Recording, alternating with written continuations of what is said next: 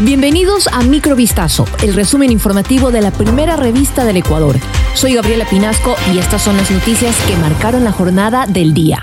En la Corte Nacional de Justicia se instaló este miércoles 3 de enero la audiencia de vinculación contra ocho nuevos implicados en el caso Metástasis. En la diligencia, que gira en torno a una presunta trama de delincuencia organizada en la que inicialmente fueron procesadas 31 personas, la fiscal general del Estado, Diana Salazar, reveló el plan que se había fraguado para atentar contra su vida. En una de las conversaciones que tuvo Norero con el usuario identificado como Javier J, se pedía seguimientos para atentar contra periodistas como Fernando Villavicencio En los chats, este último le pide ayuda para callar a Villavicencio. También hablan de publicaciones de prensa. Además, se mencionan acciones en contra de Salazar y que tenían a detalle todos sus movimientos. El mismo grupo que asesinó a Fernando Villavicencio ha sido contratado para acallar la voz de la fiscal, denunció Salazar en la audiencia al añadir que los atentados también se planificaban contra su familia y grupo de trabajo. El país atraviesa enormes retos en seguridad, empleo y financieros.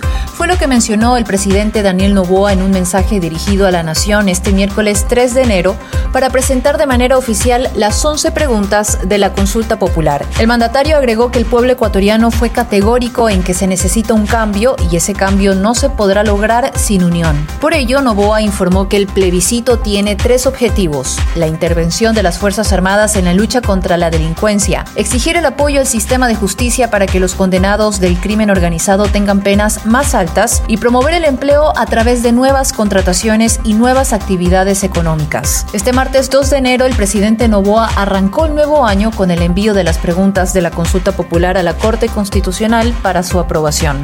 Las preguntas de la consulta popular planteadas por el presidente de la República, Daniel Novoa, ya están en manos de la Corte Constitucional desde este martes 2 de enero para su revisión. El gobierno, que prevé convocar a los ciudadanos a las urnas en marzo próximo, ha formulado 11 preguntas centradas en los ejes de seguridad y justicia. Se consulta sobre cambios en el rol de las Fuerzas Armadas para enfrentar a organizaciones criminales transnacionales en el marco de la crisis de inseguridad que atraviesa el territorio ecuatoriano. También se plantea el endurecimiento de penas para delitos de terrorismo, delincuencia organizada, sicariato, secuestro extorsivo, lavado de dinero, entre otros. Revise todas las preguntas en vistazo.com.